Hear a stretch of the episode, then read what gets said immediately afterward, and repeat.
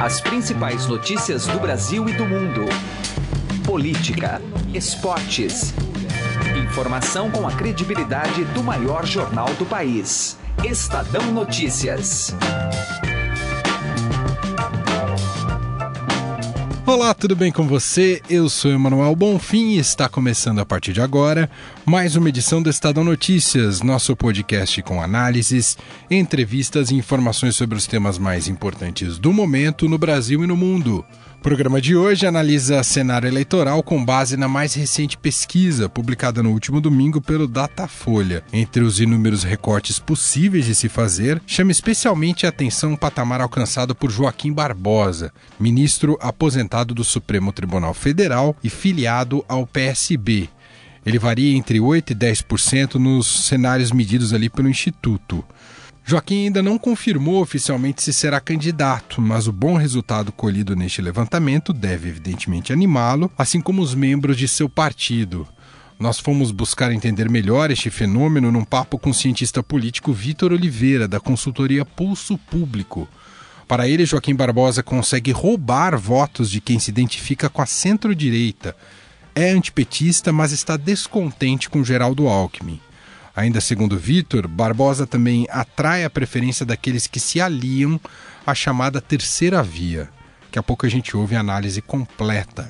Edição desta terça também fala sobre a situação do senador Aécio Neves, que pode se tornar réu pela primeira vez em julgamento hoje na primeira turma do Supremo Tribunal Federal. O caso é aquele da delação da JBS, quando o político tucano foi gravado pelo dono da JBS, Joesley Batista, pedindo 2 milhões de reais são uma das provas.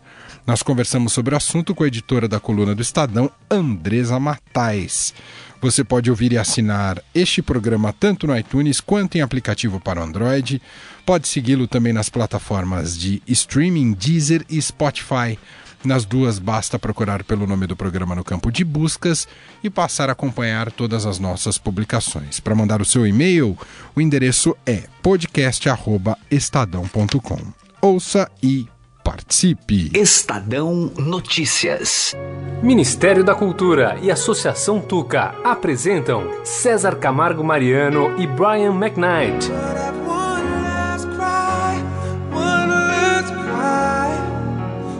Sucessos como Back at One e One Last Cry em arranjos exclusivos e inéditos. Dia 18 de abril, às 21 horas, na Sala São Paulo. Garanta já o seu ingresso pelo aplicativo Tuca App ou pelo site da Ingresso Rápido. 100% da bilheteria é revertida para o tratamento de crianças e adolescentes com câncer. Lei de Incentivo à Cultura, Ministério da Cultura, Governo Federal, Brasil, Ordem e Progresso. Estadão Notícias. Direto ao assunto. Com José Neumann e Pinto.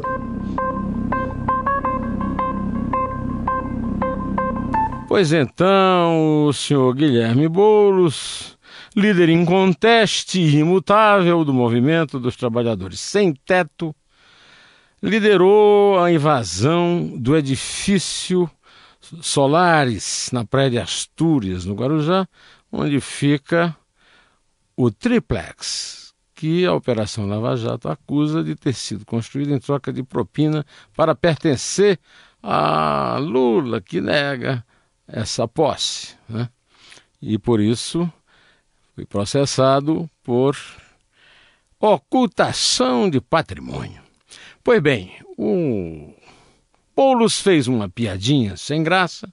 Eu quero lembrar só duas coisas. Em primeiro lugar, ele fez essa invasão estimulado, incentivado, praticamente mandado por Lula. Eu queria saber se a justiça, né, em nome do fato do Lula ter um ex-presidente popular, é, é, apesar de estar preso e cumprindo uma pena, né, se o Lula não vai responder por isso, se isso não faz parte das agravantes que os seus advogados advertiram que ele poderia incorrer nelas caso é, fizesse gracinhas desse tipo.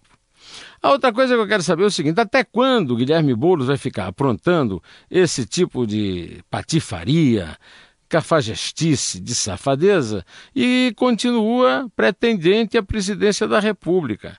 O Brasil definitivamente não tem uma justiça eleitoral. E a prova é, foi a manchete do Estadão é, mostrando que essas antes da campanha, essas pré-candidaturas, são pretensos ou pretensiosos candidatos, né?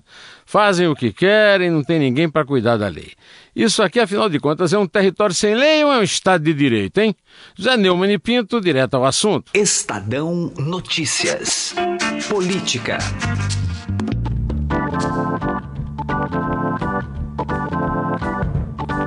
O nosso contato agora é com Vitor Oliveira, cientista político da consultoria Pulso Público. Vamos analisar cenário eleitoral, até porque tem elementos novos importantes para serem colocados na mesa, especialmente a pesquisa para a corrida presidencial que saiu no último domingo. Vitor, tudo bem com você? Obrigado por nos atender mais uma vez. Ah, sempre um prazer, tudo bom, Emanuel? E um abraço aí para você e todos os nossos ouvintes.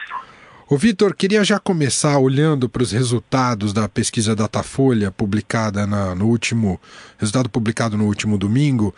Uh, especialmente queria te ouvir sobre esse, não sei se eu posso colocar o termo fenômeno, mas o fato uh, Joaquim Barbosa, que já uhum. aparece muito bem posicionado aí nessa pesquisa, mesmo não tendo sido colocado como pré-candidato, pelo menos por ele até esse momento, mas pelo partido e outras figuras, outros representantes. Como é que você analisa aí esse, esse, esse patamar do Joaquim Barbosa?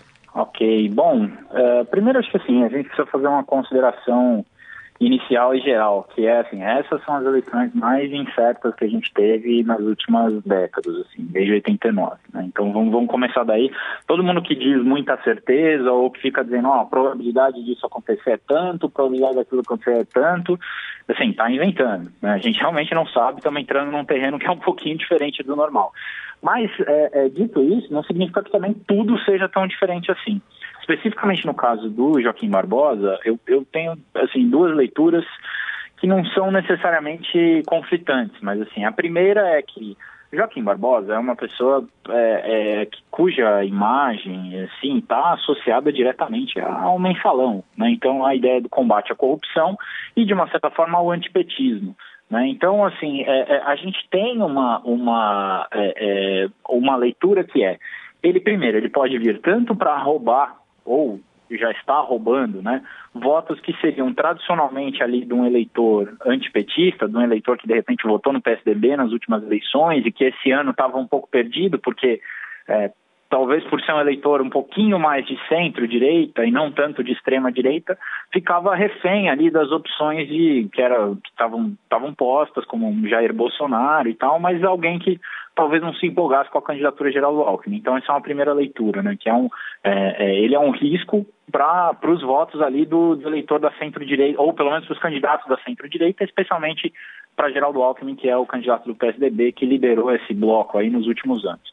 Uma segunda leitura é que, na verdade, Joaquim Barbosa também compete por aquele eleitor ali que, nas últimas eleições, se alinhou à chamada terceira via. Né? Nos últimos 20, 24 anos, a gente viu nas últimas eleições, desde 94, um predomínio de PT e PSDB, ali flutuando entre 60%, 70%, até perto de 80% dos votos válidos no primeiro turno, mas é, sempre tinha essa terceira via, ou, ou pelo menos um ou dois candidatos que simbolizavam a alternativa ao duopólio PT-PSDB.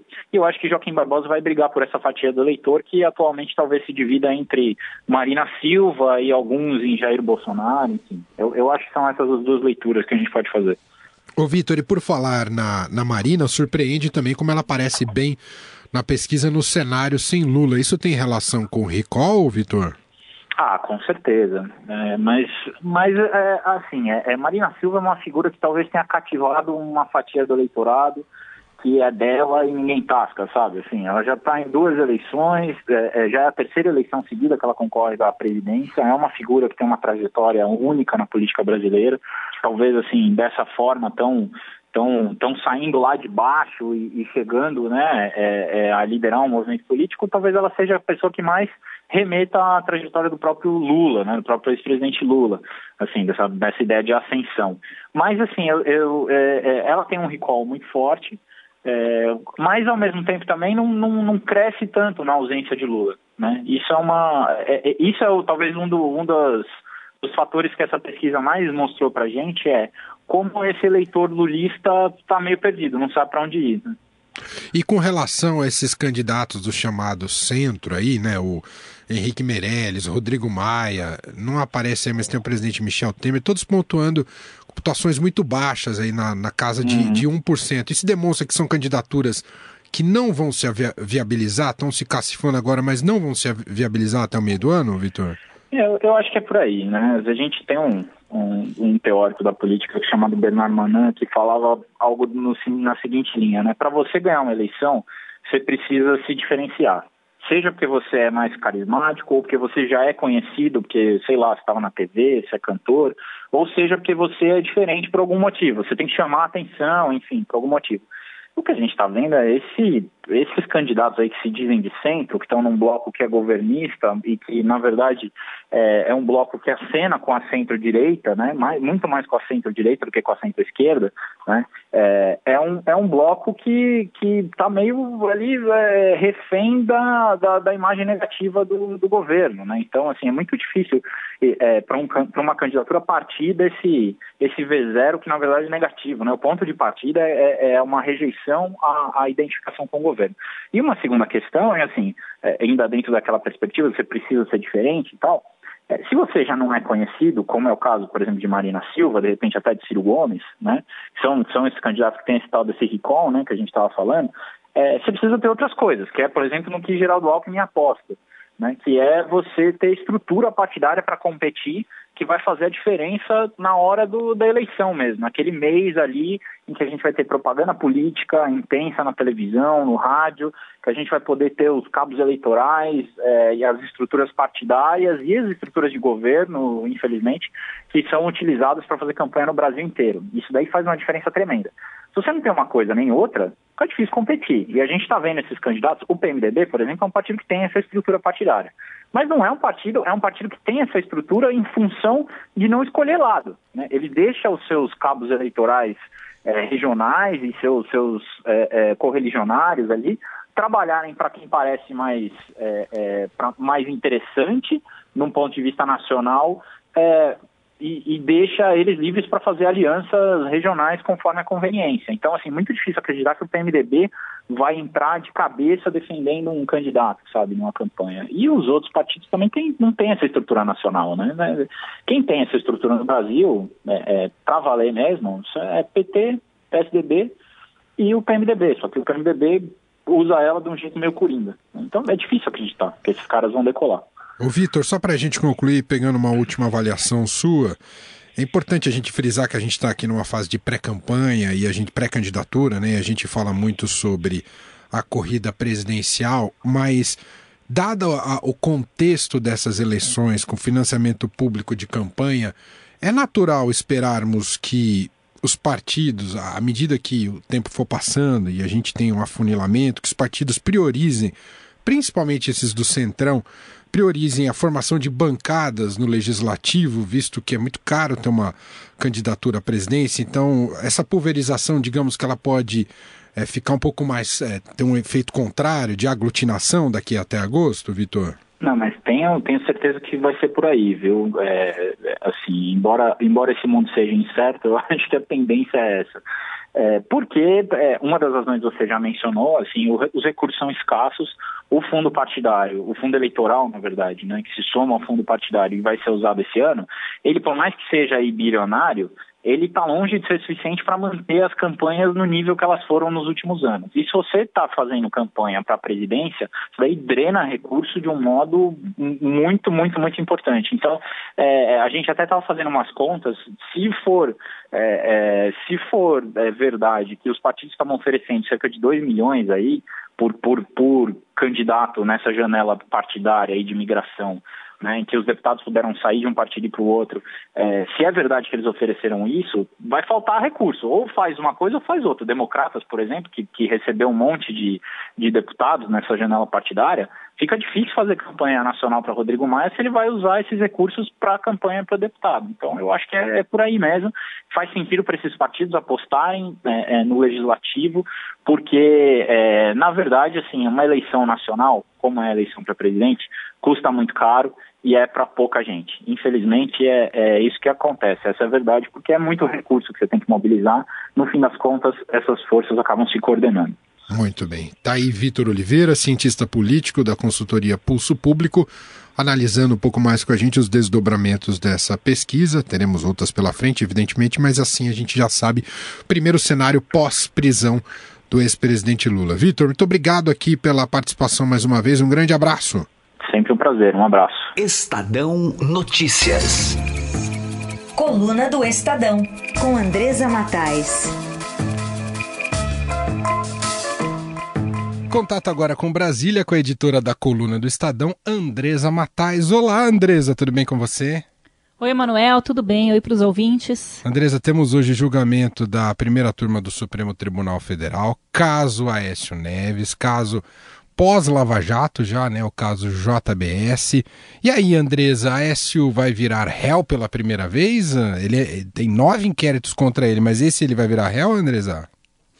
Olha, mano, é muito difícil que não vire, sabe? Só se acontecer assim, um apocalipse, o Trump resolver invadir o Brasil, sei lá, alguma coisa nesse sentido. O próprio Aécio Neves já confidenciou ali para os seus interlocutores mais próximos de que ele acha que não escapa dessa, é, porque todo o clima, né, no país, no, no poder judiciário, depois da prisão do ex-presidente Lula, é pela condenação.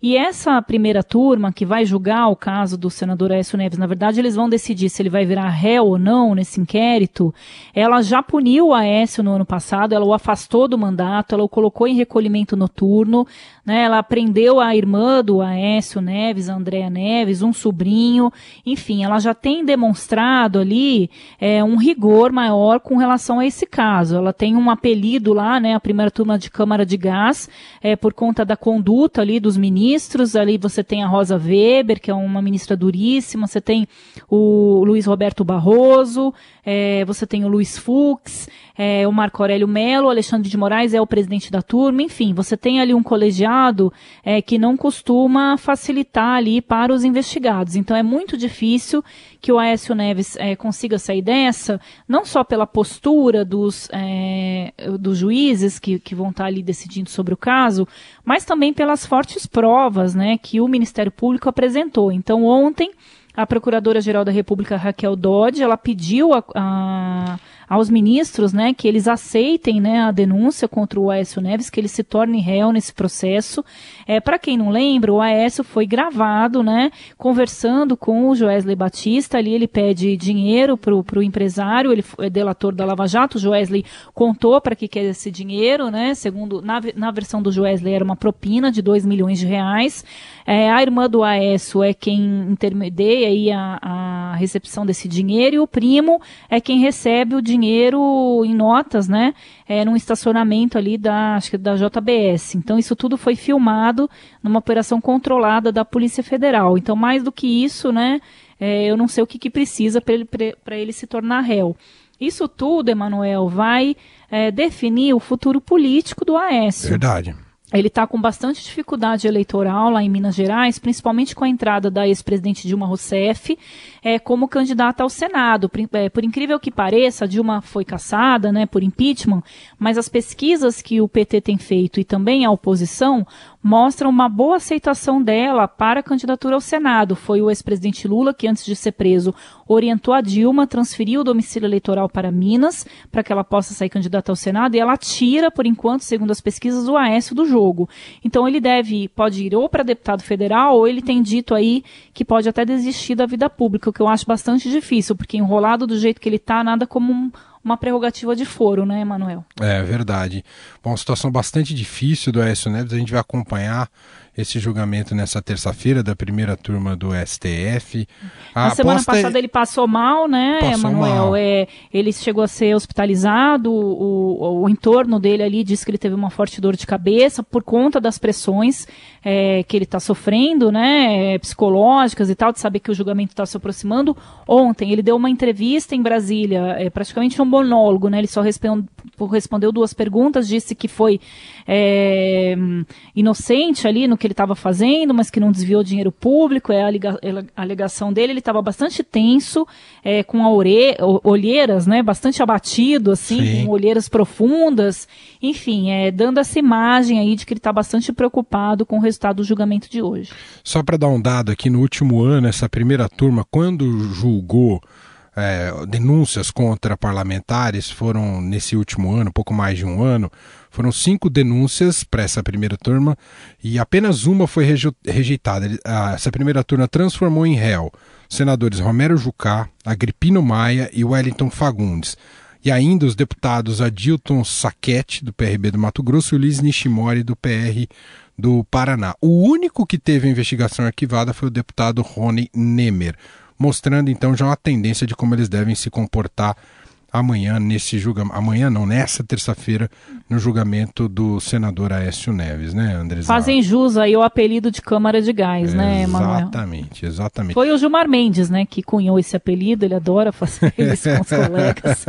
e vale lembrar... ele já botou Gaiola das Loucas lá para uma turma, outra é Câmara de Gás, enfim, aí vai pegando, né, porque você tem ali muitos ministros é, nessa turma que não aceitam, por exemplo, a Rosa Weber não recebe nem advogado.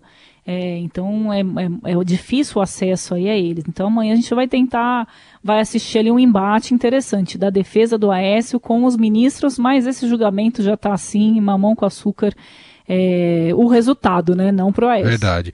E só para frisar uma última informação, uh, Aécio se torna réu. Não é que ele é preso, esse tipo de coisa para quem está alimentando uma resposta ao Lula. E tem gente que faz essa um pouco essa correlação, não é?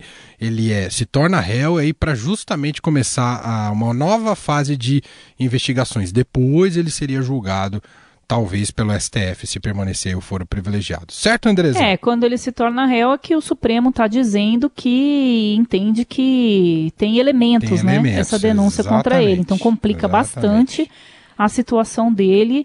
É isso fruto né, da delação do, do empresário Joesley Batista. Perfeito. Essa é a Andresa Matais, editora da coluna do Estadão, participando aqui com a gente do Estadão Notícias. Muito obrigado, viu, Andresa? Tchau, um abração para todo mundo.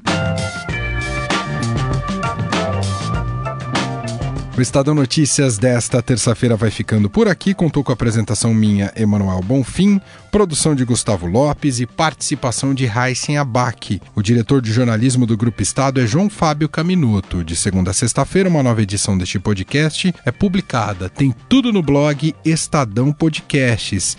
Estamos também presentes na Deezer. Procure por este e outros podcasts do Estadão por lá. Para mandar o seu e-mail com seu recado ou sugestão, podcast@estadão.com.